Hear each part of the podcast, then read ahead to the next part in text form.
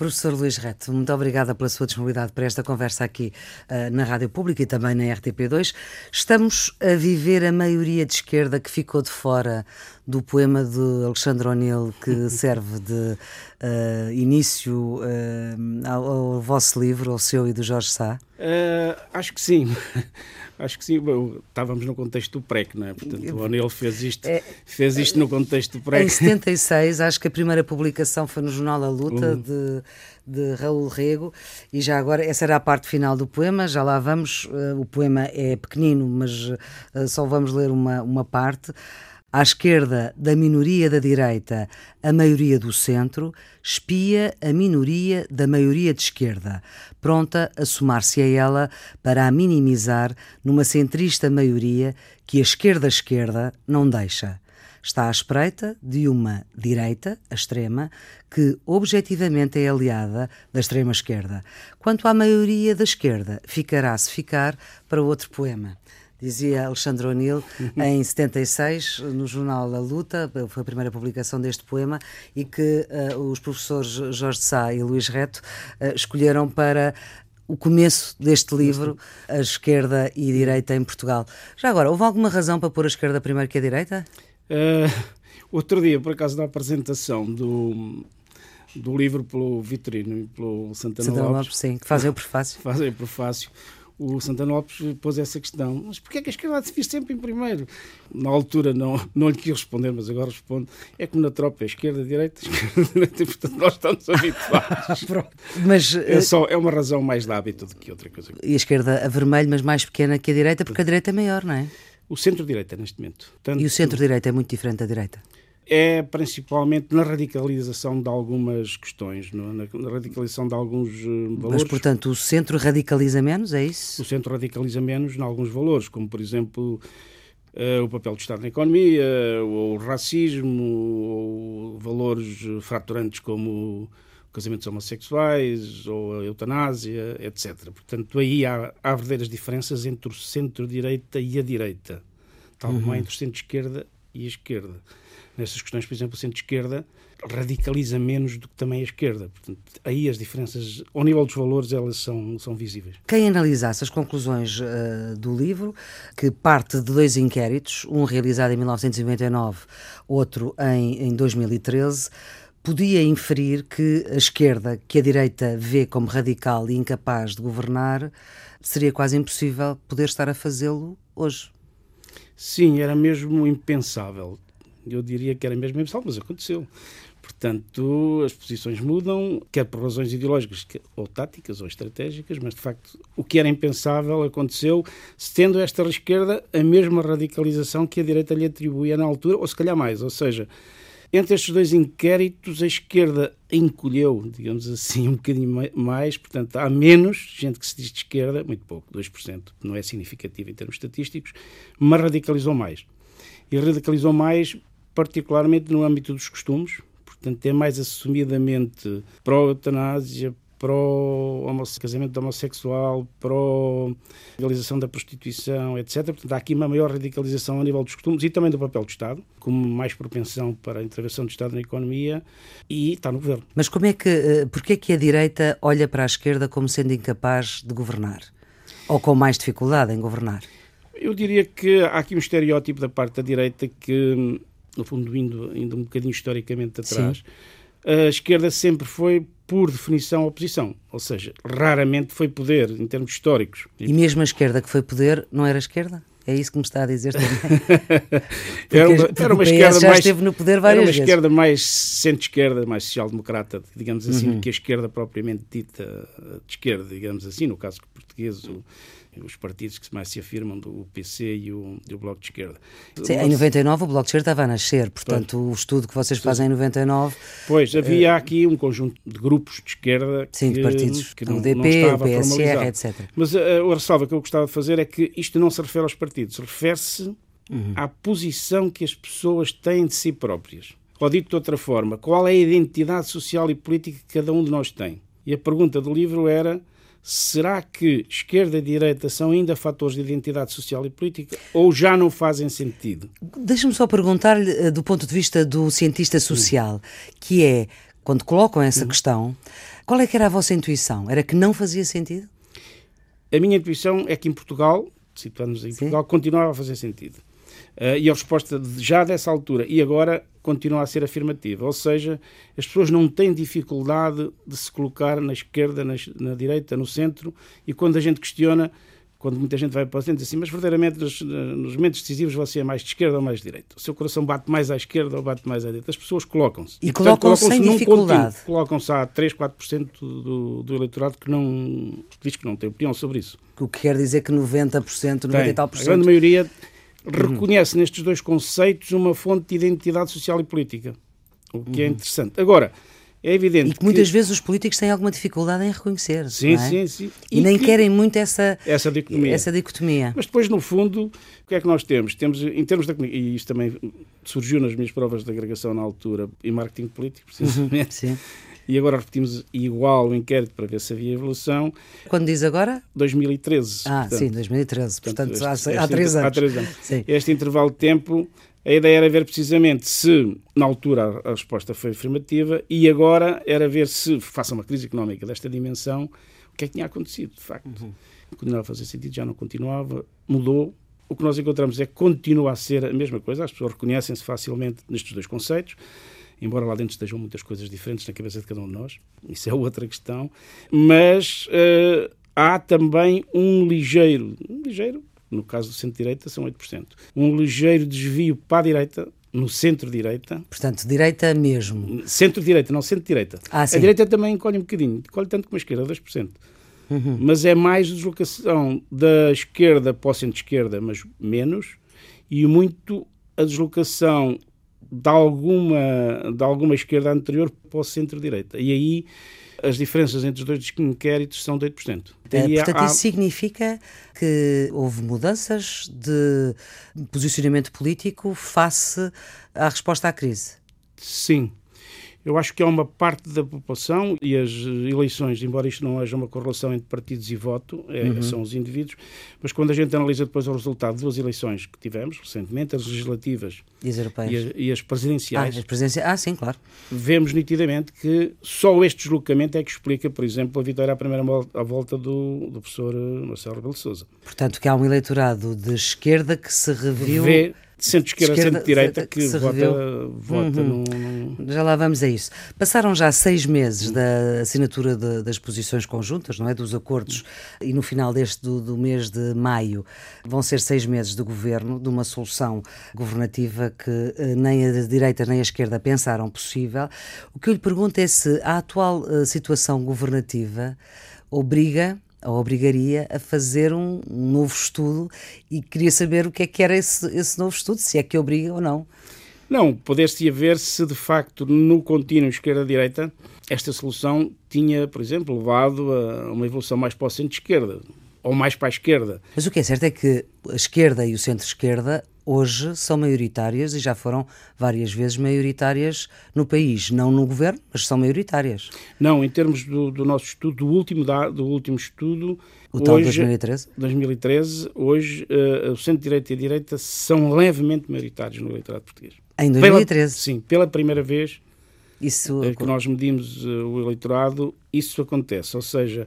Mas não se vem aprovar em 2015, quando foram as eleições. Não se provou? Sim, em termos eleitorais, não. não. Uh, uhum. Em termos das, das presidenciais, digamos assim, entre aspas, porque eu queria dizer é que não há uma relação direta entre o autoposicionamento e o voto. Claro. Porquê? Porque o voto tem muito estratégico. E quanto mais é esclarecido o eleitorado, o que eu quero dizer quanto mais esclarecido é, quanto mais envolvido na política, quanto mais educado e mais cosmopolita, normalmente mais, mais voto estratégico, mais urbano, mais voto estratégico faz.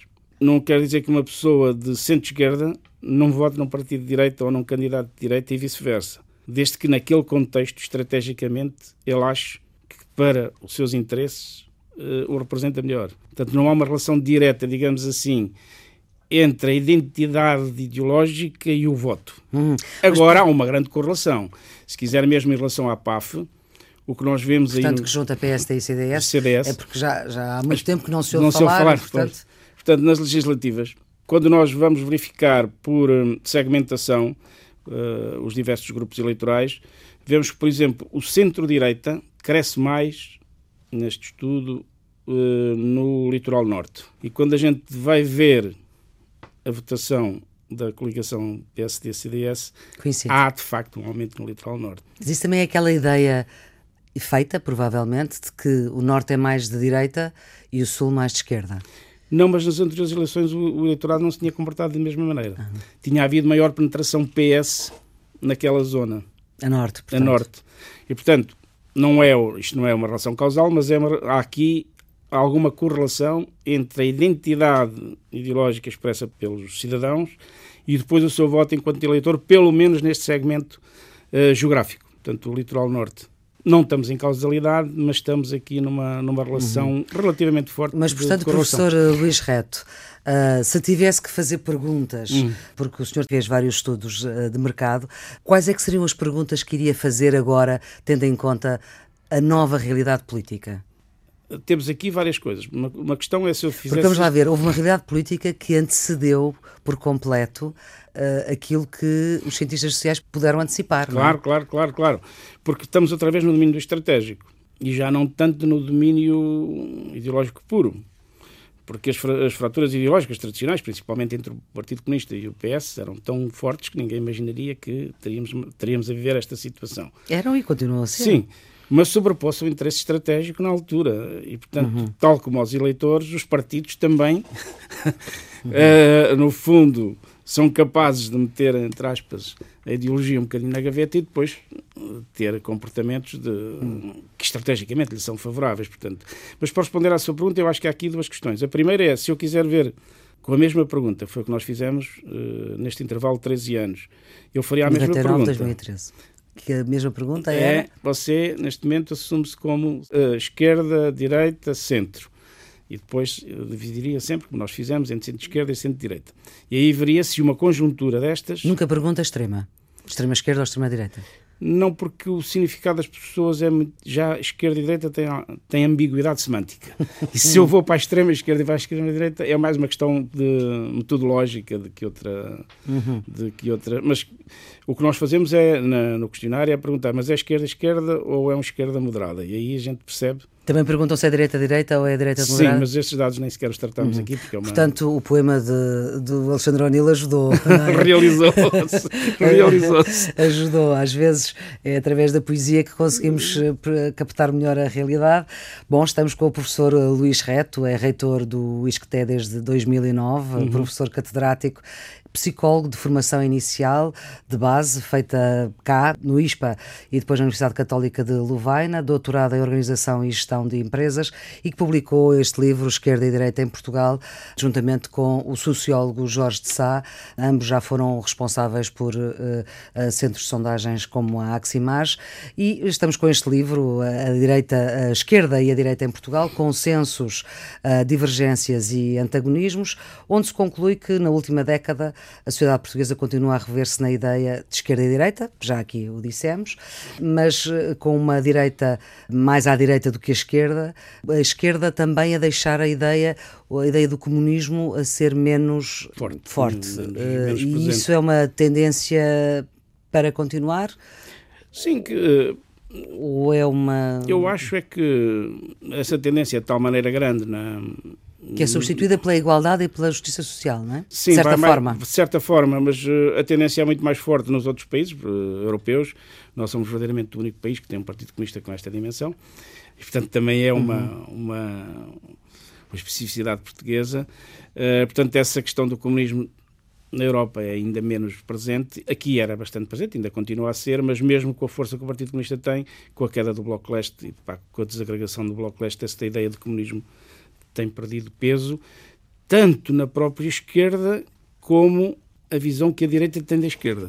Ou hum. seja, a autoperceção da esquerda tinha uma parte grande de esquerda igual a comunismo, mas a heteroperceção. A hetero quer dizer. dizer a percepção da direita. Portanto, a percepção de vista de fora. Fora, hum.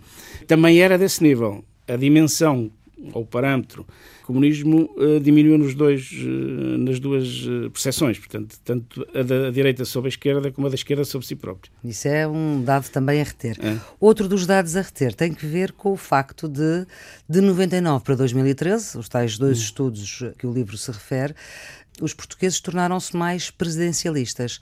Mais os de direita, mais os de esquerda, mais os de centro-direita? Mais, de, mais, mais os de direita, muito mais. Estamos a falar de 40% em 99 para 77% essa em 2013. É essa é a maior diferença que registámos no inquérito. O conceito do regime presidencialista ou parlamentar, a pergunta era feita uhum. nestes termos, é preferível um governo mais parlamentar ou um governo mais presidencialista? Essa é a mudança mais forte na opinião pública portuguesa que nós encontramos. E em 99 Com, em favor... havia um presidente e em 2013 havia outro. É. Portanto, em 99 Sampaio. Sampaio. Em 2013 uh, Cavaco Silva. Cavaco Silva. Eu acho que há aí dois fenómenos. O primeiro fenómeno é um fenómeno que se prende com os presidentes que tivemos até o professor Cavaco Silva. Ianes, Soares, Soares e Sampaio, sendo que Ianes, no segundo mandato, foi já eleito por uma maioria de esquerda, e portanto eu acho Sem que... Soares, mas uma maioria de esquerda. esquerda uhum. que as pessoas se reviam, no, as pessoas de esquerda, ou de centro-esquerda, se reviam no regime presidencialista por causa do presidente. Protagonizado, enfim, mais à esquerda. Por, por, aqueles protagonistas também. Certo. Depois aparece o professor Cavaco Silva, portanto, está há 10 anos na presidência e tem uma grande rejeição por Acaba parte da esquerda. Sim. A direita revê-se mais naquele presidente hum. do que nos presidentes anteriores. Mas eu acho que há aqui um outro fenómeno que é uma procura de estabilidade. Ou seja, quanto mais complexa é a situação política, quanto mais confusão existe entre os partidos, quanto quanto mais uh, os agentes políticos são vistos de forma negativa, mais se procura uma autoridade e uma, uma personalidade forte, que é hum. sempre a referência do Presidente da República como figura última da autoridade. Eu hum. acho que este último parâmetro é capaz de ser, mais, não tenho dados estatísticos sobre isto, mas é capaz de ser mais forte na explicação desta mudança uhum. tão grande do que próprio. Porque vivemos uma crise também muito grande uhum. uh, e, portanto, as crises normalmente têm sempre este efeito que é a procura de figuras de autoridade e normalmente personalizadas. Hum. E geralmente a autoridade é identificada com, mais, à direita. mais à direita. Estamos a falar de, uh, de, de, de questões relacionadas com, com, presidenciais e com regimes presidenciais, ainda antes do vosso estudo ser uh, concluído, portanto, imagino que o professor uh, na, à época, o professor Marcelo Rebelo de Sousa, ainda não presidente, uh, não o pudesse conhecer, talvez o pudesse intuir, uhum. mas uh, não o pudesse conhecer. Ele, na campanha eleitoral, disse um pouco à la O'Neill uhum. que ele era à esquerda da direita. Sim, é um bocado isso. Ou seja, ele era capaz de conjugar o centro-esquerda. Hum. Sua... Ele percebeu que para ganhar tinha que, tinha que não, podia, não se podia fechar na direita. É por isso que, eh, sem, sem qualquer outro, outro, outro sentido, uh, conhecendo esses dados, e esses dados eu conhecia já há um ano e meio, uhum. portanto só depois é que leva tempo a publicar e arranjar, claro. uh, candida, uma candidatura corporizada como a candidatura que o Partido Socialista apoiou era impossível em termos eleitorais. Qual? O Partido Socialista não apoiou nenhuma. Sim, a de Sampaio da Nova. Assim. Era uma impossibilidade eleitoral em termos sociológicos. Era uma impossibilidade. Tendo em conta os resultados deste estudo. Uhum porque se este estudo é um claro. retrato, ou não, não sei, dos eleitores, uh, havia aqui uma impossibilidade de uma candidatura tão à esquerda ganhar a primeira, ganhar volta. a primeira volta ou ganhar a segunda contra, contra a candidatura, podia ganhar contra outra, mas não a do professor Marcelo Caetano. Mas, mas, peço desculpa ao nosso Presidente da República. Bom, mas há associações entre os dois personagens, como a gente sabe, em termos exatamente, de, até pessoais. Marcelo, é? Exatamente. Uh, mas agora é interessante que, muito recentemente, esta semana hum. ainda, Marcelo Rebelo de Sousa, já presidente, uh, auto-intitulou-se, portanto, disse-o hum. de sua lavra, na inauguração do nome do aeroporto de Lisboa ah, para Humberto Delgado, Delgado auto-intitulou-se como uh, presidente do centro-direita. Uhum. E isto para dizer que uh, como é que um presidente de centro-direita e um governo mais à esquerda que houve, pelo menos nos apoios, se põem de acordo para dar o nome de Humberto Delgado ao aeroporto. Uh, mas isto uh, do ponto de vista da análise e do marketing político, ou seja, ele agora já presidente já, já não precisa da já esquerda. Pode dizer que é centro-direita. Já não precisa de ser eleito, já está eleito. Precisava do centro-esquerda para ser eleito, agora já não precisa porque de facto já tem o poder, não é? Uh, é muito interessante, há uma teoria sobre a liderança muito antiga de um senhor chamado, um cientista social chamado Hollander, uh, que tem um conceito que chama o crédito idiosincrático do líder. Uh, e o, o, o, líder, para conseguir, os líderes eleitos, portanto, estamos uhum. a falar do líder que tem seguidores, não é o líder que é imposto pela hierarquia. Uh, Portanto, para, estamos a falar agora, referenciando a Marcelo Rebelo de Sousa. Para conseguir uh, conquistar o poder, tem que ter um crédito idiosincrático, ou seja, tem que ser concedido pelos eleitores esse crédito. Depois uhum. de ele ter o poder, os líderes que conseguem isso são os que são capazes de, se quiserem, se for ser, for ser o projeto político que eles têm, fazer mais mudanças dentro do seu próprio eleitorado porque partem com um crédito idiosincrático muito, muito grande, que lhes dá um crédito para mudança, mesmo contra alguns eh, parâmetros que objetivamente possam parecer ao seu eleitorado que ele não está bem a cumprir o mandato. Hum. Mas, portanto, está a dizer isso em relação a Marcelo Rebelo de Sousa? Uh, eu, como um exemplo. Portanto... Exato. E vê mais algum protagonista na vida política portuguesa uh, que tenha esse crédito idiosincrático? idiosincrático? Não, o crédito idiosincrático é em relação a cada situação concreta. Portanto, certo. E há nós... outras situações concretas a que esse crédito pode, pode ser aplicado? Agora, nos líderes eh, atuais, fa... atuais não, só faça situações muito. O próprio, o próprio Primeiro-Ministro, António Costa, tem de facto vindo da esquerda, mas tendo algum crédito também nos eleitorado social-democrata, portanto centro, centro, centro-esquerda pelo menos, uh, tem também algum crédito no sentido de, sendo ele um posicionamento muito mais uh, social-democrata, digamos assim, e é daí de onde lhe vem o crédito, fazer uma coligação à esquerda que não vai radicalizar o país. Portanto, hum. não haveria esse crédito se tivéssemos um líder sem esse crédito próprio no seu eleitorado que não vai trair, digamos assim, entre aspas. Nos outros líderes partidários, uh, vê mais essa qualidade? Neste momento, os líderes partidários atuais, portanto, saiu o Paulo Porta, estavam muito mais acantonados no seu próprio eleitorado. Uhum. Portanto, temos tinham Pedro muito mais Coelho, Assunção Cristas, Jerónimo de Sousa, Catarina Martins. Muito mais acantonados no seu próprio eleitorado. A Catarina Martins, neste caso, e o caminho que fez o Bloco, de alguma maneira também existe isso em relação ao Bloco hum. uh, que é, tendo um posicionamento muito à esquerda, os seus eleitores, apesar de tudo, estão-lhe a dar o, o, benefício da dúvida, tendo em conta esse crédito, que não vai uh, entrar em políticas de direita muito. muito substantivas, no fundo. Uhum. Que é uhum. isso que tem aguentado os eleitorados, quer do PC, quer do Bloco mas é sempre em relações muito concretas e pontuais e principalmente em atos eleitorais que se vê se o líder tem esse crédito de parte dos eleitores e depois o percurso que ele faz, ou seja, a teoria do Lander aqui é, é, é, contraposta a isto. Para chegar ao poder é preciso ter esse crédito no eleitorado e depois, tendo, se o líder conseguir ser um líder carismático, consegue fazer mudança contra o seu próprio eleitorado. É nesse hum. sentido. Ou seja, é Isso o pode ter sido o que fez António Costa? Um bocado fez alguma coisa, fez, mas muito, se quiser, quando o líder é mais. quando estamos perante um, uma, uma personalidade ou um cargo unipessoal, portanto, uhum. em que o poder da liderança é muito mais forte que num líder parlamentar e num líder, líder sim, em que não é exatamente. Mas é uma teoria muito complexa sobre uhum. liderança. Sim, se só, ocorreu agora só por causa do só por, por causa de Marcelo Rebelo de Sousa. Ora bem, um dos uh, consensos que encontraram uh, no vosso estudo, consensos esquerda-direita, uh, são, são um pouco, eram um pouco expectáveis. Sim, sim. são dois. estão de acordo sobre o salário mínimo e sobre o salário máximo, que é Isso é uma é coisa que é uma coisa que não, não, pelo menos nunca dei conta que algum partido político em Portugal defenda o salário máximo. Uhum.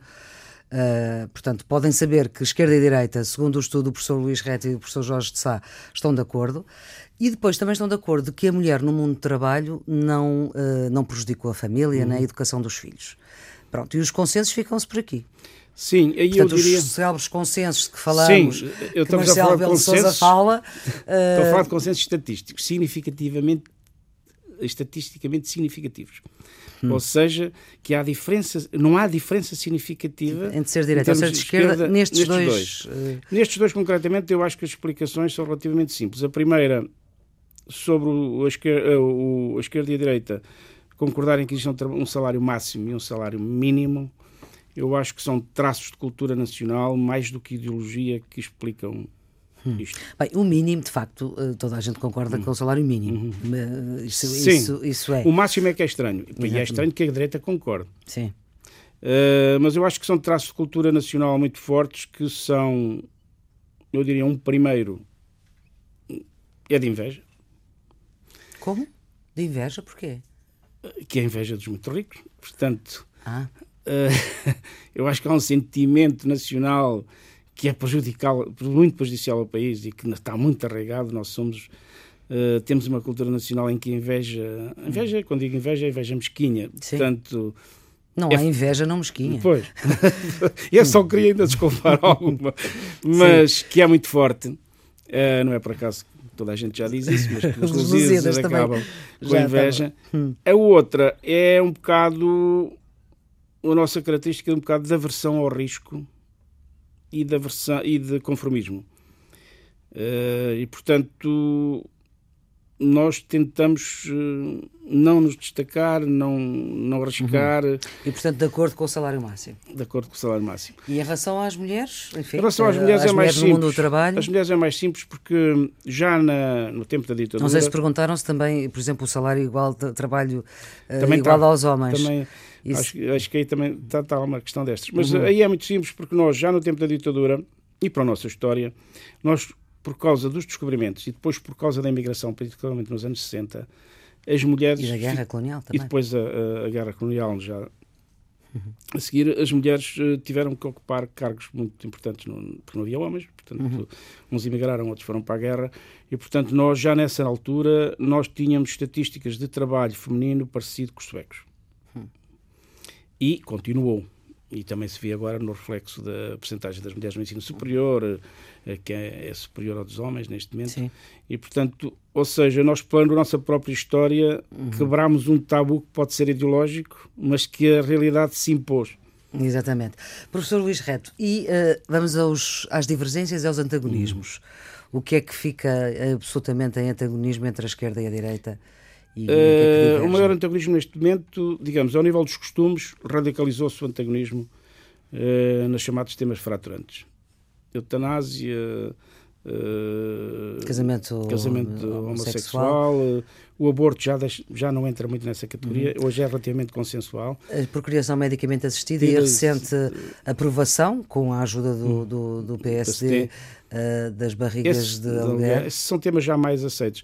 Agora, a questão da, da liberdade, da, da legalização da prostituição, uhum. uh, o casamento homossexual, a eutanásia, são temas que continuam a ser muito fraturantes entre a esquerda e a direita, ao nível dos costumes. Sim. Ao nível uh, económico, houve uma radicalização também sobre o papel do Estado, uhum.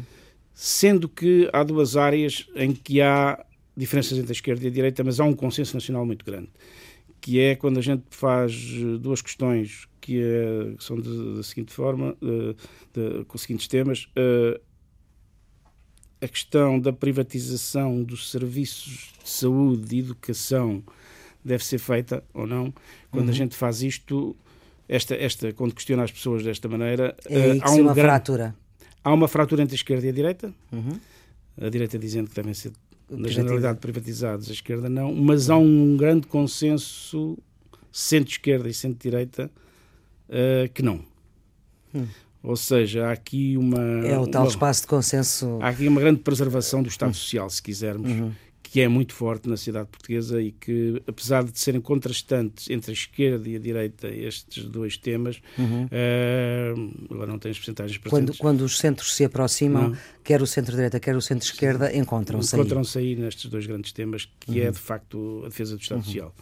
Professor Luís Reto, já tivemos os congressos do PSD uhum. e do CDS, uh, vamos ter no mês de junho do PS e o do Bloco de Esquerda, no final do ano, uh, o do PCP.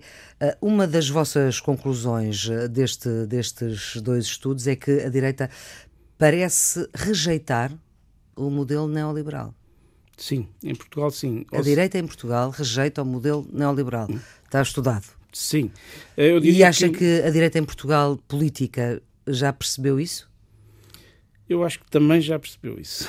Hum. Ou seja, eh, quando no PSD se levantam as vozes de que tem que se voltar à social-democracia hum. e tem que se dar mais força a essa corrente, eu penso que o próprio PSD percebeu que há um espaço que, se ele não ocupar, que é este grande consenso que lhe estava a dizer sobre o Estado Social na, na uhum. saúde e na educação, uh, outros partidos uh, o conquistarão. Portanto, eu penso que há aqui a experiência, eu diria que a experiência que vivemos da crise levou a, a duas grandes tendências. Uma é essa, é a rejeição do neoliberalismo como solução.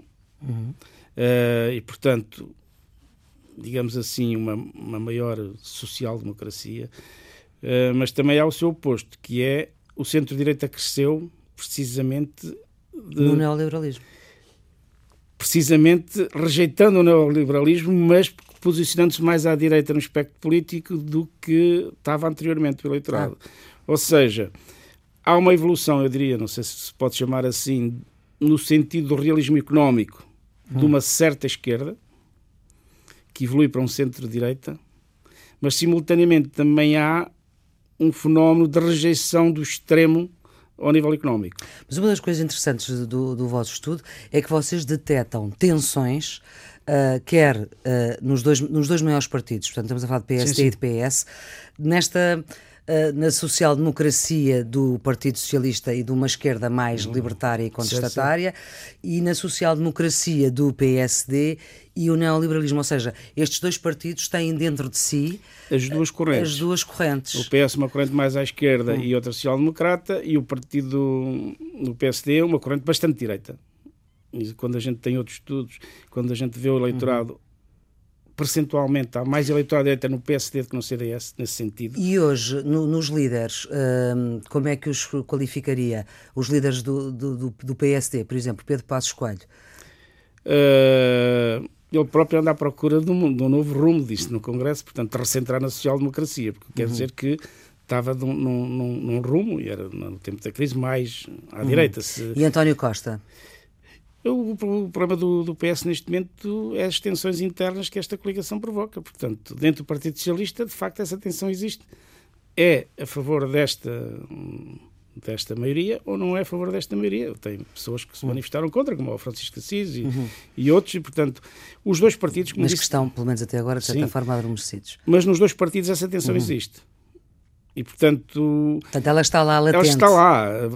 Quando é que rebentará primeiro, num ou no outro? Uhum. mas eu acho que dentro de uns meses vamos perceber que, quem é a corrente que, e que no, no caso do PS é mais forte porque neste momento tem uma coligação muito à esquerda. Portanto, a, a, tensão aí penso que teremos acontecimentos, e, principalmente uh, nos próximos tempos, se a economia se degradar, que essa tensão vai ser mais, mais saliente.